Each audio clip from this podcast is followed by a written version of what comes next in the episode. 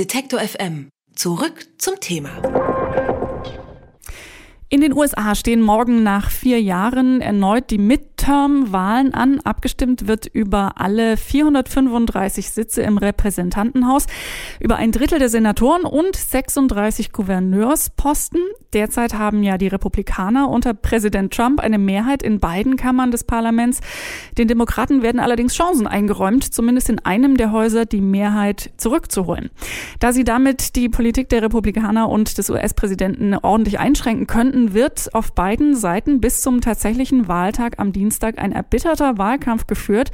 Über die Bedeutung dieser Wahl und ihren möglichen Ausgang spreche ich mit Josef Bramel. Bei der Deutschen Gesellschaft für Auswärtige Politik beschäftigt er sich mit den USA. Schönen guten Tag, Herr Bramel. Hallo nach Leipzig, schön Sie wieder zu hören. Herr Bramel, wie stehen denn die Chancen für die Demokraten, die Mehrheitsverhältnisse bei den Midterms tatsächlich wieder zu ihren Gunsten zu verändern? Sie haben eine gute Chance auf einen Pyrrhus-Sieg der, wie der Name schon sagt, dann Trump letztendlich helfen könnte, in zwei Jahren wiedergewählt zu werden. Warum ist das Ihre Einschätzung? Ich gehe davon aus, dass die Demokraten es nicht schaffen werden, den Senat zurückzuerobern. Also die Bastion bleibt bestehen. Trump kann dann nach wie vor Richter nach seinem Gusto für den Supreme Court nominieren und damit Amerika über seine zwei möglichen Amtszeiten hinaus radikal verändern. Ich traue es den Demokraten aber zu, das Abgeordnetenhaus zurückzuerobern. Das wäre der historische Normalfall. Normalerweise verlieren Präsidenten bei den ersten Zwischenwahlen. Wenn sie dies täten, wären sie dann gefundenes Fressen für Trump, der ja sein Infrastrukturprogramm leichter mit den Demokraten durch den Kongress bringt als mit den fiskalkonservativen Republikanern. Das heißt, wenn ich Sie richtig verstehe, selbst wenn die Demokraten ähm, zumindest in einer der Kammern, also im Abgeordnetenhaus, die Mehrheit wiederbekommen, würden Sie den politischen Kurs von Trump äh, eher wenig verändern, beziehungsweise eventuell sogar befeuern?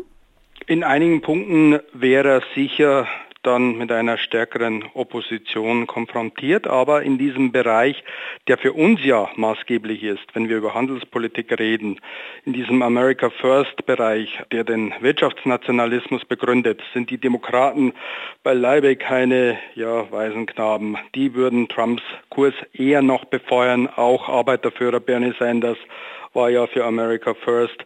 Es geht ihm darum, koste es, weil es, wolle, zunächst amerikanische Arbeiter in Lohn und Brot zu bringen. Auch er ist gegen Freihandel.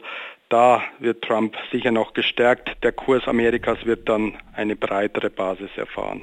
Wie verzweifelt brauchen denn die Demokraten aber trotzdem zumindest ein bisschen ein gutes Zeichen, also einen Sieg oder eine, zumindest eine ein bisschen Verschiebung der Mehrheitsverhältnisse?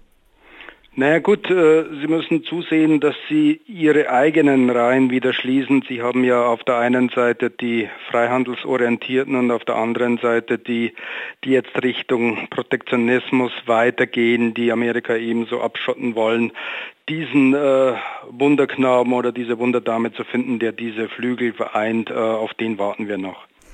Die Zeit vor den Midterms, also in den äh, vergangenen Wochen und Tagen in den USA, war ja geprägt durch eine äh, ganze Reihe von äh, sehr gewaltvollen Ereignissen. Zum einen der antisemitische Anschlag in Pittsburgh auf die Synagoge. Dann hatten wir die Briefbomben an politische Gegner von äh, Trump. Inwiefern prägt das denn im Moment die politische äh, Stimmung oder auch überhaupt die Stimmung im Land? Die war ohnehin schon angeheizt die letzten Jahre, wenn nicht sogar Jahrzehnte. Wir dürfen auch nicht vergessen, dass wir nach wie vor Kulturkampf haben der christlich Rechten eben gegen die anderen. Äh, da hat sich jetzt auch die MeToo-Bewegung dazu gesellt. Die Kavanaugh-Besetzung äh, des obersten Richters hat das Ganze befeuert, hat übrigens dann den Republikanern geholfen, ihre Basis zu wecken, die sind jetzt auch heiß dabei. Also diesen Kulturkampf und dann tut Trump so, als ob Amerika künftig belagert werden würde von Immigranten, die dann auch noch Muslime mit reinbringen. Er sendet mehr Truppen an die mexikanische Grenze, als er bald international einsetzen wird. Ist denn das gesellschaftliche Interesse hoch an äh, diesen Wahlen? Also kann man äh, abschätzen, ob die Wahlbeteiligung, also man äh, spricht dann auch immer davon, dass die Jüngeren so ein bisschen gefragt sind, dass das höher wird als bei, bei den letzten? Das wäre wünschenswert. Wir haben ja knapp ein Drittel nur Wahlbeteiligung der Wahlberechtigten und die sind auch sehr viel niedriger in den USA, weil man sich da erst registrieren lassen muss. Also sehr wenige interessieren sich für Politik, zumal für Kongresswahlen. Vielleicht, wenn man es wirklich positiv sehen will, hilft jetzt diese Radikalisierung doch dem einen oder anderen darüber nachzudenken, sich doch politisch zu beteiligen und das nicht nur äh, über Gewalt oder andere Sachen, die wir nicht sehen wollen. Das Wahlsystem in den USA wird ja aus verschiedenen Gründen, also unter anderem wegen dieses Registrierungszwangs, ähm, aber eben auch anderer Punkte als undemokratisch kritisiert. Oft wird dabei auch etwas genannt, ein Phänomen dieser Neuzuschnitt von Wahlbezirken oder diese Manipulation von ähm, Wahlbezirksgrenzen, dieses sogenannte Gerrymandering. Was hat es damit auf sich und muss man auch damit rechnen bei diesen Midterms? Ja gut, dieses Gerrymandering gibt es schon so lange, seitdem eben damals der Gouverneur Jerry das Ganze so zuschnitt, damit es dann wie ein Salamander aussah, diese Zuschneidung nach politischen Kalkülen trägt durchaus zur Radikalisierung bei, weil wenn Sie den Wahlkreis so gestalten, dass die eigene Partei dann gewinnt, dann kommen die Radikalen nur durch die Vorwahlen und das auf beiden Seiten übrigens. Das erklärt aber nur die Radikalisierung im Abgeordnetenhaus, weil man eben da die Grenzen zuschneiden kann. Im Senat sieht es anders aus. Die Grenzen der Einzelstaaten sind mehr oder weniger fest und selbst da erleben wir eine ähnliche Radikalisierung. Also auf Gerrymandering das Ganze zurückzuführen, würde zu kurz greifen.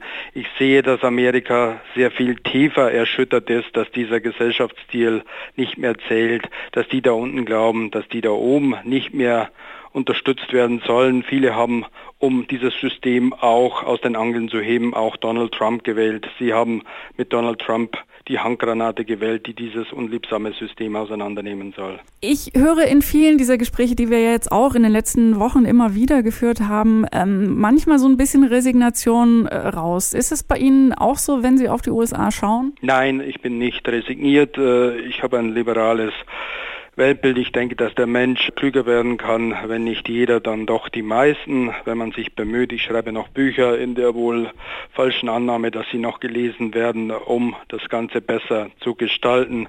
Fortschritt hat auch immer etwas mit Rückschritten zu tun. Ich glaube, wir gehen jetzt wieder in dunklere Zeiten, aber am Ende ist dann doch wieder ein Licht zu sehen und ich hoffe, dass es eben nicht das Licht am Ende des Tunnels in Form eines Zuges ist. Morgen geht es für die Amerikaner in die Wahllokale. Bei den Midterms werden Abgeordnete sowohl für das Repräsentantenhaus als auch für den Senat gewählt. Die Demokraten haben dabei die Möglichkeit, die aktuellen Mehrheiten der Republikaner zumindest in einer der Kammern zu knacken. Wie die Wahlen tatsächlich ausgehen könnten und was das für die Machtverhältnisse in den USA bedeuten würde, darüber habe ich mit Josef Bramel gesprochen. Er arbeitet für die Deutsche Gesellschaft für Auswärtige Politik mit dem Schwerpunkt Schwerpunkt USA. Vielen herzlichen Dank, Herr Brammel. Herzlichen Dank Ihnen. Alle Beiträge, Reportagen und Interviews können Sie jederzeit nachhören im Netz auf detektor.fm.